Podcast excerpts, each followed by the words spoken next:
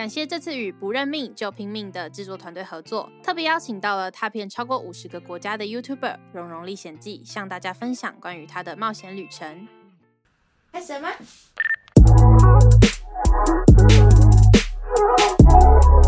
没你的事，没我的事。欢迎来到没你的事，没我的事。我是主持人小硕。我们今天邀请到了旅游型 YouTuber 蓉蓉。哦，大家好，我是蓉蓉。初次见面嘛，那我们有几个问题想要问你啊，就是我们有稍微看一下，说你的 YouTuber，就是你不像是其他人是拍了一支影片之后才开始上，然后去迎合大众说观众喜欢看什么，所以我就拍什么。你是第一支影片就是上了你的 intro，然后就是你所有的内容。嗯，我先跟大家说一下好了，因为我自己呢是一个很喜欢旅游的人。那为什么会变成 YouTuber？就是因为我不知道干嘛，对我是认真不知道做什么。就是我在二十四岁当完替代役，然后找了一一阵子的工作以后，发现我坐不住那个办公室，因为我觉得这样子每天在办公室里面做一样的事情太无聊了。你的替代也是办公室，对，没错，我是在那个当那种户政呃户政机关的，所以每天就是嗯点收公文啊，然后清查档案，然后这样做了一年，所以是还蛮崩溃的。所以就变成说，我要想找我自己想要做的事情。那刚好我又非常喜欢旅游，那我的梦想就是要成为一名外景节目主持人。嗯，所以就是呃想方设法去达成这个目标。但是很尴尬的是，我不是本科系的，嗯所以变成说我必须我没有一些比较怎么讲，没有人脉，因为我觉得做这个行业是可非常能也没有需要人脉的。履历那些。，对，就完全是空白的，所以变成说我必须要去找一个平台，让我让大家看到我。所以我想能想到的就是 YouTube 频道，因为这个是一个没有门槛，对，那人人都有机会成名的一个地方。对，但一开始我没有想说要成名啊，我只是想说，呃，要拍一些影片，累积作品这对，累积作品，当做我的作品集。那当人家当电视台或者是其他人要来找你的时候，你就可以拿出一个非常丰富的东西给他们看。那嗯，从二零一八年的三月一直做到现在，也三年了啦，对吧、所以我觉得就是在花了三年的，目前花了三年的时间去追梦。嗯，那为什么会上 intro？就是因为呃，我自己想要把这个频道设定为一个去一些台湾人不喜欢去，或是想都没想过的国家。对，所以开宗明义就是告诉大家，我这个频道只做旅游，我不会做其他的。我想要做真正是你一点进来这个《荣历险记》，你就会发现哦，全世界各国，甚至是台湾的影片就是很多不一样的地方。嗯，我觉得这个才是呃比较好玩啦，就做一个比较单一的一个平台，一个冒险的影片这样子。这样你等于是在像电视一样做一档节目、欸，嗯，那你会觉得中间有没有遇到一些很难克服的事情？我觉得克服的万事起头难啦，一开始一定是因为，呃，这个 YouTube 是很吃流量的，你也很吃知名度。那嗯你一开始要怎么去设定你的题材，然后怎么去让大家认识你？所以我一开始就选了一个，我觉得现在回过头来看是人生当中最正确的一个决定吧。你说拍一些大家比较不会去 follow 的国家，对，这是一个。但是我觉得题材的话，就是去拍食人族。嗯，对，因为这个影片是让大家第一个认识我的系列影片。整个爆红哎、欸，哦，对啊，现在我昨前几天去看，点阅率大概一千一百多万吧，就是花三年的时间，所以当下我是没有想那么多，我只想说，既然都到了呃印尼，因为我选择印尼是因为第一个机票比较便宜，第二个他们那边的 消费比较便宜，实惠。对，因为一开始你 创业，这把我把它当成创业嘛，是没有什么资金的。我只跟家里可能借了，跟我父母借了五六万块，然后再加上自己打工的钱，然后就跑到了印尼去三个礼拜这样子。那其实，在去那个食人族部落之前，我也犹豫了两天，然后就觉得到底要不要去，因为从巴厘岛转机要转三次。对，他在他基本上如果打开地图的话，在那个巴布亚新几内亚的另外一边。嗯，对，所以就是一个非常偏僻的地方。那后来想两天还还是去，既然都已经到那边了，所以去了以后，哎，这是一个蛮奇，应该是我可以说是奇幻旅程啊，对啊。然后影片一出来，哎，回响没有很多，但是莫名其妙就可能，我记得是在过了影片发布了一个月一个半月之后，就突然哎一万、十万、三三十万、五十万，然后我想说我的那个我的那个 app 是不是坏掉了？因为那个你要去确认数据是对，我一？直一直一直在刷，我想不对啊，这个指数成长的观看率真的是不科学，那你当下感受你就是觉得哎，好奇怪啊，为什么会突然这么多人看？对，这是当下第一个反应，然后到后来就是就是真的马上就破百万，就觉得哦哟，真的是感觉有一点成绩，一点什么东西了。就是我做对了这样。对，我觉得啊，那这条路应该是蛮正确的，因为那时候也从北韩回来了嘛，嗯，所以这两个影片，呃，印印尼食人族跟北韩的系列是真的是让大家认识到，哎，有一个人物历险记，然后去一些很奇怪的地方，然后认识到我这样子，对吧？所以这算是一个比较一开始就尝到甜头啦。嗯可是变，可是到后来又变成说挫折，就可能说你今天觉得你去了一个地方，然后觉得哎，我觉得很喜欢这个地方，然后想嗯很努力的把它介绍给大家，但是那个成效却没有很高，对啊？所以这这也是变成说我一直到现在还在去摸索的一个部分。嗯，了解。那你在那个印尼食人族那边啊，你是就是真的是单纯是为了省钱，然后就想说我不要跟团，我就自己走过去吗？哦，对啊，因为我一下飞机到那个呃瓦米纳那个机场的时候，有人跑过来跟我说，他可以帮我就是当导游，嗯然后问他说多少钱，然后说三天四百块美金吧，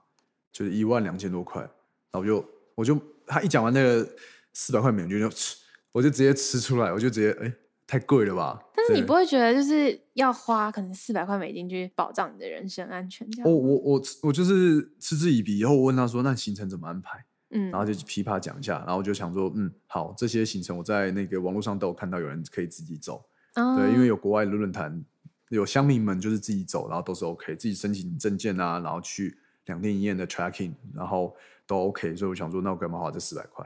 嗯结果后来出来花不到一千五百块台币，对啊、十分之一的价格，对啊，然后十分之一的价格，然后换来一千万的点阅率，对，这很 CP 值蛮高的，这 CP 值是蛮高的啊、的对啊，所以就觉得我不会想要跟团了。如果非不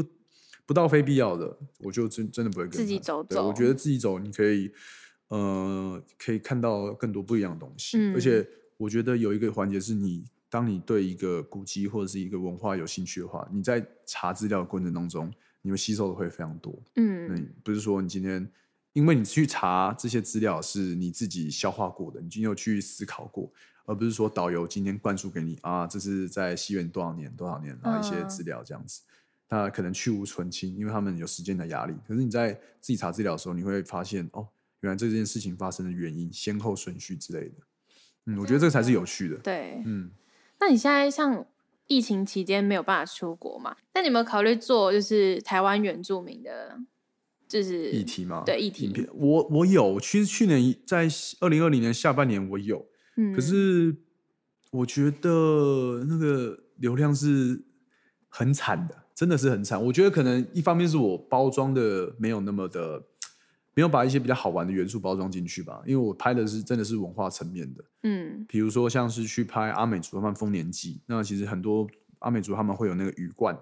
对他那个算是一个阶级制度，每到你必须要做一些事情，通过一些测那个试炼以后，你才能带那个羽冠，所以戴了鱼冠是代表可能一个阶级的象征跟你的责任，对吧？可是这个东西如果你这样讲的话，还蛮生硬的。对，所以怎么样去？但它又是一个非常严肃的一个话题，所以你很难用一些比较搞笑或是一些比较欢乐的的东西去包装。那这个的话，影片的可看性就不会那么的高。对对，所以这个我觉得是一个蛮蛮两怎么讲，蛮尴尬的一个拍摄的一个方式吧。所以去年下半年都花了蛮多时间去去很多部落，各种可能去泰鲁格族，然后阿美族或者是卑南族，是朋友带你去吗？对还是都是朋友？有些是朋友，然后有些是当地的当地的人找我们去，邀请我们去，然后说，哎，那去去看看，认识一下他们的文化这样子。嗯，但是就是影片成效真的差很多啊，大家还是喜欢看我在国外冒险的影片。但也有可能是原住民的文化可能在台湾太普及了。嗯，对，然后或者是大家对呃刻板印象太重，就觉得嗯原住民的文化啊就那样子啊。对，可是你反过来，你去看国外，不管是纽西兰或者是澳洲，他们对我们原住民文化保存跟重视的程度，其实是比我们台湾还要高的。嗯，而且是会你讲到原住民，他们会与有荣焉的那种感觉。可是，在台湾目前可能还没有这种感，还没有这种状态。嗯，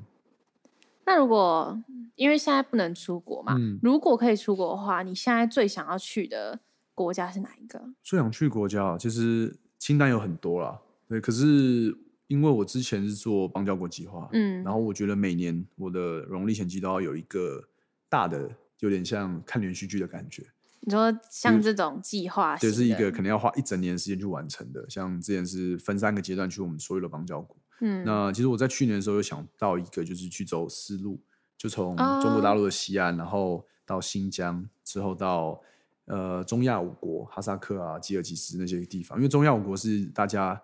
完全不知道那边在干嘛的一个一个区域，那还蛮神秘的一个区域。然后最后再到伊朗，然后可能亚美尼亚、乔治亚，最后到土耳其。可是因为疫情的关系就，就暂时中断中中断。因为我去年在疫情前还要去土耳其，但后来就是真的太太严重，所以就先回台湾。那等疫情之后结束之后，就可能再会去完成这个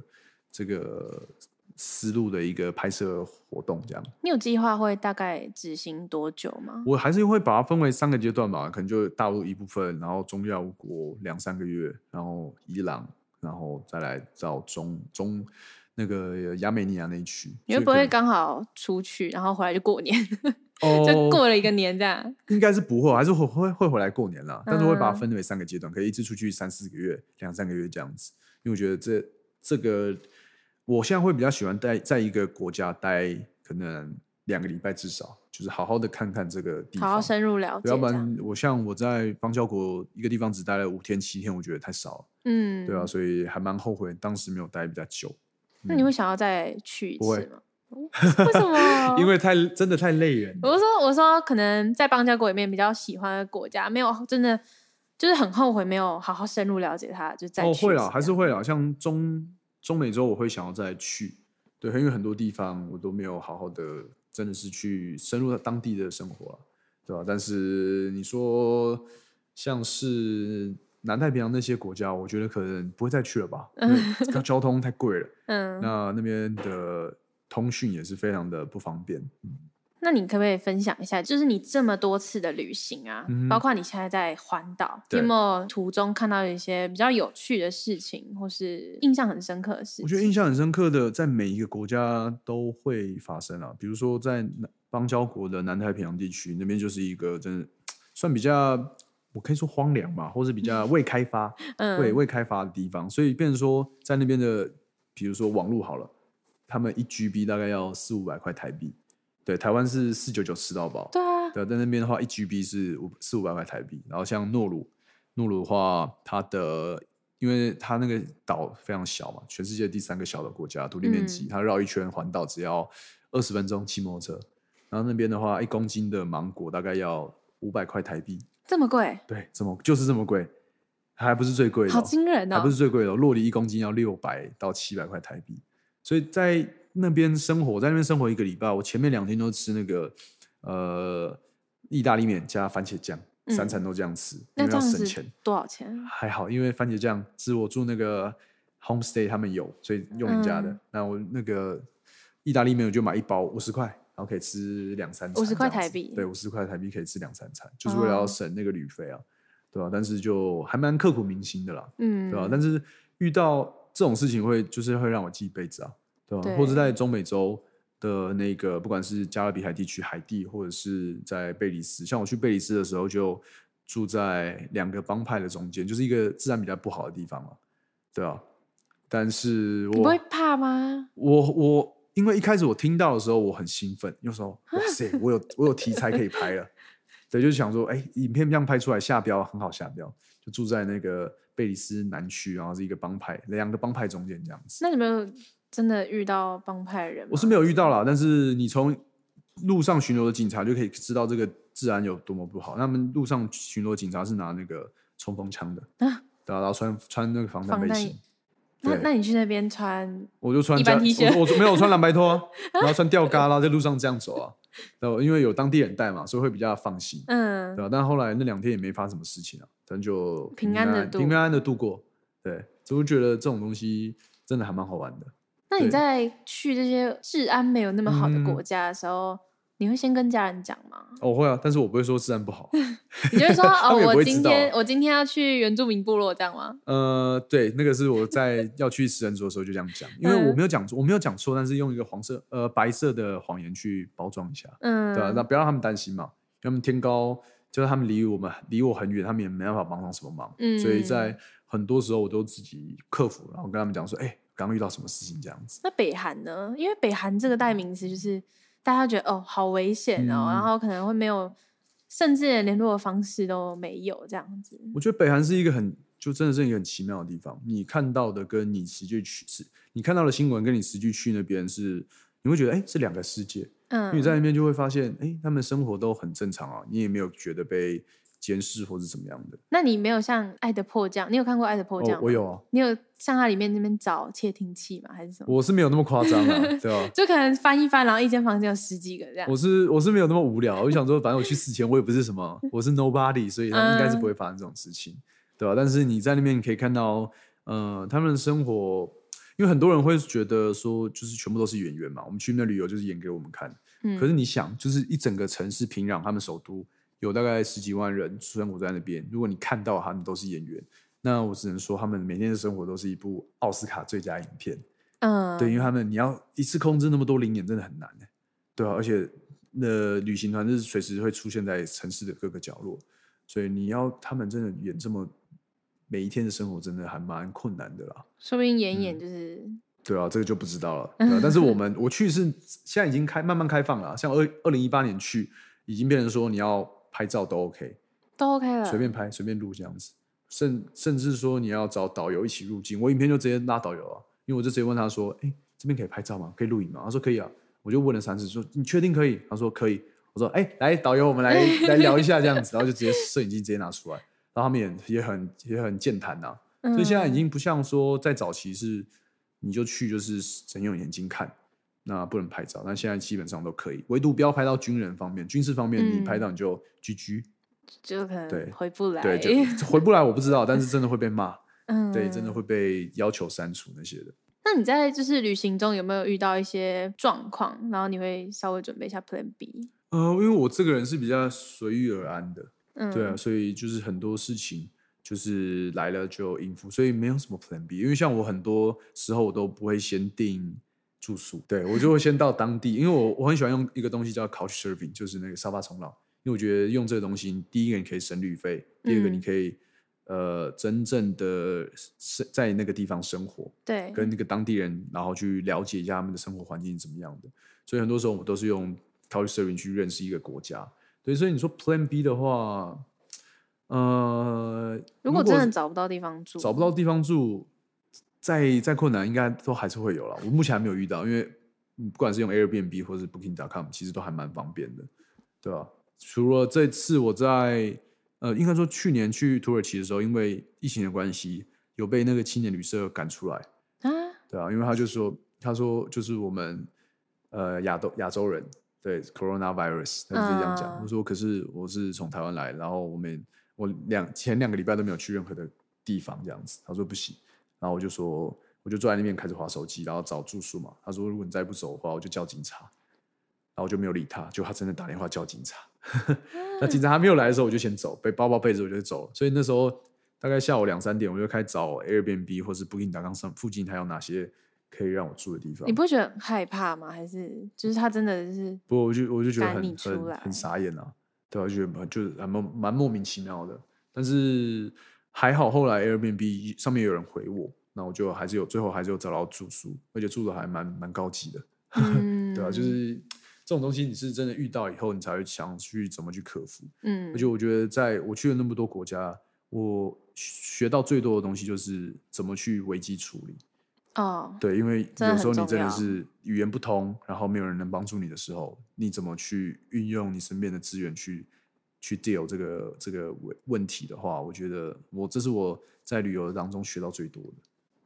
那我们也知道你是英文系嘛，但是嗯你去的国家好像有些英文不通啊，对，英文啊很不同。那你是怎么解决啊？像中美洲的话，就是都讲西班牙文为主。嗯那我会一点点西班牙文，就是问多少钱，但是他们讲数字的时候，我还是要拿计算机给他。嗯，就是 让他按一下，对，还是要按一下，但是他到问他说厕所在哪边啊，或是呃怎么走之类的。嗯，但是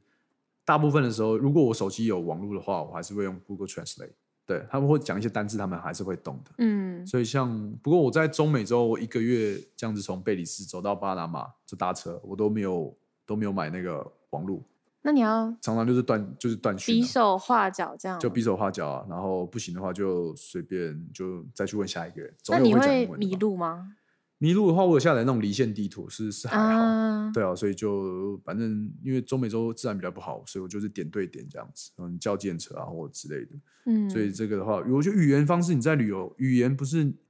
很多人会会问我说，如果英文不好，是不是就不能出国，或是会怕怕？很多人会怕怕的。对啊，因为我英文也很不好。但我觉得这不是不是必要的啦。我觉得嗯你敢开口讲，对啊，因为这毕竟不是我们的母语，但是对方跟对方来说也不是他们的母语，所以在沟通，我觉得，嗯、像我第一步就是先给他一个大大的微笑，就是得用一个或者是用 body language，我觉得这是他们会让他们卸下心防啊。会不会有人不吃这一套？就说啊，不要来烦我。哦，会啊，那个俄罗斯的话，他们有些人还不是很喜欢讲英文，战斗民族。对他们就还蛮不屑讲英文的。我真的在莫，因为莫斯科是他们首都比较大城嘛，就是他嗯们相对一些小城市，莫斯科呃，他莫斯科他们的人会比较冷漠，嗯，对吧、但是我有遇到相对很好的，像我在搭西伯利亚铁路的时候，因为我那天要搭大概三十六个小一天半，然后有遇到在那个火车上的包另外一个包厢有遇到一群呃军人跟警察吧，嗯，对，然后他们要搭两天，然后就啊，他们就叫我叫我进去，然后就开始聊天。因为英文他们英文也也很烂啊，我讲什么嗯他们听不懂，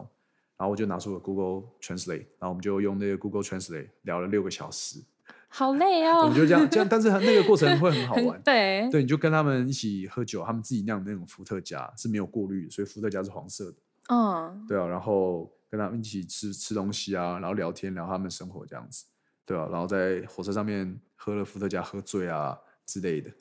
所以就就会会会还蛮好玩的。所以语言的话，你看我跟他们我我也不会讲是俄文，嗯，他们也不会讲英文，那后来还是打成一片这样子。所以我觉得这个是语言不是一个真的是必要，但是会多少讲一点还是还是 OK 啦。嗯，嗯，那你曾经有提到，就是唯有踏出世界，才会知道自己有多渺小、嗯这句话。嗯嗯你算是去过很多国家，也去过很多冷门的国家。那你是就是有什么样的契机是让你这样踏出去？因为我就觉得，如果你要做旅游 YouTuber 的话，我总不能做日本、韩国、美国、欧美国家，因为那些嗯竞争太竞争太激烈了。但是如果你今天叫其他 YouTuber 他们要去印尼的食人族，他们敢去的人应该是非常非常少，对啊。但是我的话，我就反正一个男生，啊我要去这些国家，基本上很方比较方便啦，相对于女生嗯真的是会比较方便。那刚好在拍影片的时候，你只要一搜寻，跟食人族就会跑出我的影片，所以我觉得这是另外一个蓝海政策吧，就是反其嗯道而行啊，对吧、所以这就是我可能在做 YouTube 的时候最一开始想的。对我我我很讨厌跟人家一做一样的事情，嗯对，所以我想说，那我要那既然要当，那就当一个不一样的呃影片创作者吧。就可能大家 Google 某一个词，结果那个词只有跳出你的影片。对啊，比如说你像吉巴斯或者是图瓦鲁这些，哎，影片就跳出来。嗯，对啊，所以我觉得，嗯，这就是为什么我会觉得想要拍一些冷门国家的东西。嗯，那最后的话就是想问你，如果你不当全职 YouTuber 的话，你会想要做什么工作？哇塞，这个好问题耶！我会想要想要开一间青年旅社吧，对，因为我去了非常非常多国家，然后也住了很多不不一样风格的青年旅社。那有些是非常有历史的，像是我嗯在南非那个约翰尼斯堡住的那间青年旅社，一个晚上才两百块台币，但是我住的那个房间多人间嘛，那种乡下铺，那个那个房间是之前曼德拉在被迫害的时候，他们他所逃难的一个地方，所以你在在墙壁上都可以看到那个弹孔，哦，对，所以就是一个非常有历史的一个一个一个地方，所以我很喜欢那种氛围。那我就会想说，那我之后想要把这种的一个风格带回台湾，不是说弹孔啦，比如说自己在墙壁上找一个弹，孔，但是就是一个文化吧。我觉得让大家来到这边，就是变成说一个，呃，会大家一个交流的一个资讯嗯网站交换中心。因为我之前有在呃青年旅社打过工，在台湾，嗯。在那个的话，我会觉得没有那个没有没有我在国外的那种感觉，就大家就是没有那么的热络，就可能是漂漂亮亮，然后一对漂漂亮亮，然后或者是大家在交易厅然后自己划着自己手机。对，嗯但是这个没办法避免。可是，在国外的话，还是会发现很多人会，很多外国人他们就喝着啤酒啊，然后聊他们这个旅程这样子。跟陌生人聊天。对对对，我觉得这个是这才是青年旅社最重要的一个环节。对嗯如果在台湾的话，你会嗯想要做什么风格的？风格哦，我目前没有没有设想，但是我想说，一定要把交易厅设在一个必经之路，嗯，就是你可能今天进去一看到就是他们交易厅，就是你每天不管是回房间或者是出去的时候，一定会经过这个地方。因为嗯。像我之前打呃打工的那个青年旅社，就是它交易厅是在地下室，就是基本上它会它是跟住住宿的地方会分开，所以你今天可能在哦。一楼 check in，你不会走到交易厅这样，所以我就觉得那个感觉就差了一点。虽然它可能弄得非常非常漂亮，但是那个人与人之间的连接就少了许多，所以嗯。我至少设定说我的交易厅一定会办在就是在 lobby 旁边，就是你 check in 的时候一定会经过或一定会看到的。对，嗯，我觉得这个是算是在青年旅社一个非常重要的一个地方。OK，那最后的最后，就是可以送给我们的听众，想跟大家讲的一句话。哦，要记得去听我的 podcast 啊，没有啦乱，没有。我觉得，呃，给大家一句话就是，呃，如果你有梦想的话，你就是真的要去实行，因为我觉得嗯台湾的学生或是台应该说台湾人呐、很害怕失败，因为他们觉得失败很丢脸，或者是失败很不可取、很不可耻这样子。可是我觉得你，你问你年轻，像可能高中生、大学生，你失败就失败，这只是代表说你选择这条路不对，那你还有非常非常多时间跟非常非常多方法去尝试不同的，嗯，对啊。然后我觉得你一定要找到你自己的兴趣啊，对，因为很多人都不知道自己的兴趣是什么。对，对啊，那像我兴趣是很喜欢旅游，那我就把我的兴趣当成是我的工作。虽然把兴趣当工作，一定会有一个倦怠期，对，就是比如说我今天出国，然后不能好好的玩，因为我之前可能出国就是手机乱拍就好，那现在嗯没有，现在出国就是好好的想，我我今天要拍什么拍什么。但是，呃，在我所以我变成说我自己调试的方式就是我会在一个地方多待几天，可能最后三天就是不带相机出去，然后就是好好的享受当享受下。对，因为我很享受走在国外的那种街道，就是每一个街角它都有一个给个故事，对不一样的感觉。甚至我会坐在他们的那个什么广场啊，然后坐一整个下午，因为我很喜欢我很喜欢观察路人，嗯因为我觉得观察路人是一个很很好玩的一个活动。对，不管他们在吃东西啊，或者是他们在聊天，那有时候你就是在那边沉淀一下自己，我觉得这是最最最不错的啦，对啊。所以我觉得有找到兴趣，然后去追寻你的梦想啊，大概大概是这样子。嗯，谢谢，谢谢蓉蓉。好谢那你最后要不要宣传一下你的 Podcast 频道？好我的 podcast 频道是听我说《软物历险记》，那就是讲一些在影片当中看不到或者书里面没有写的东西。因为我这个人是还蛮喜欢讲的啦，嗯因为我觉得这些东西一定要分享给大家，让大家更更了解这个世界的，不管是走向或者是当地的一些文化，因为你们可能一辈子都不会去，对，对，所以我觉得很多东西一定要跟大家说。对，好，谢谢，谢谢蓉蓉，谢。谢，我们也会在我们的 IG 频道上面抽出三张蓉蓉的签名照，哦真的有签名照，真的有签名照 啊，要送给你的粉丝啊。嗯那可以送我一张吗？好，我等下私下送你一张。好，那我们谢谢蓉蓉，大家拜拜，谢谢，拜。拜。最后，不认命就拼命制作团队也举办了免费讲座，主题为《万花筒人生娱乐圈制作人指南》，邀请到了世新大学学长、完全娱乐的制作人小易陈义颖。演讲时间为五月七号下午三点半，在世新大学 A 二零一梁燕讲堂，免费入场，座位有限，赶快使用 IG 搜寻“不认命就拼命”，在主页上点击链接填写资讯就完成报名了哟。五月七号，我们不见不散。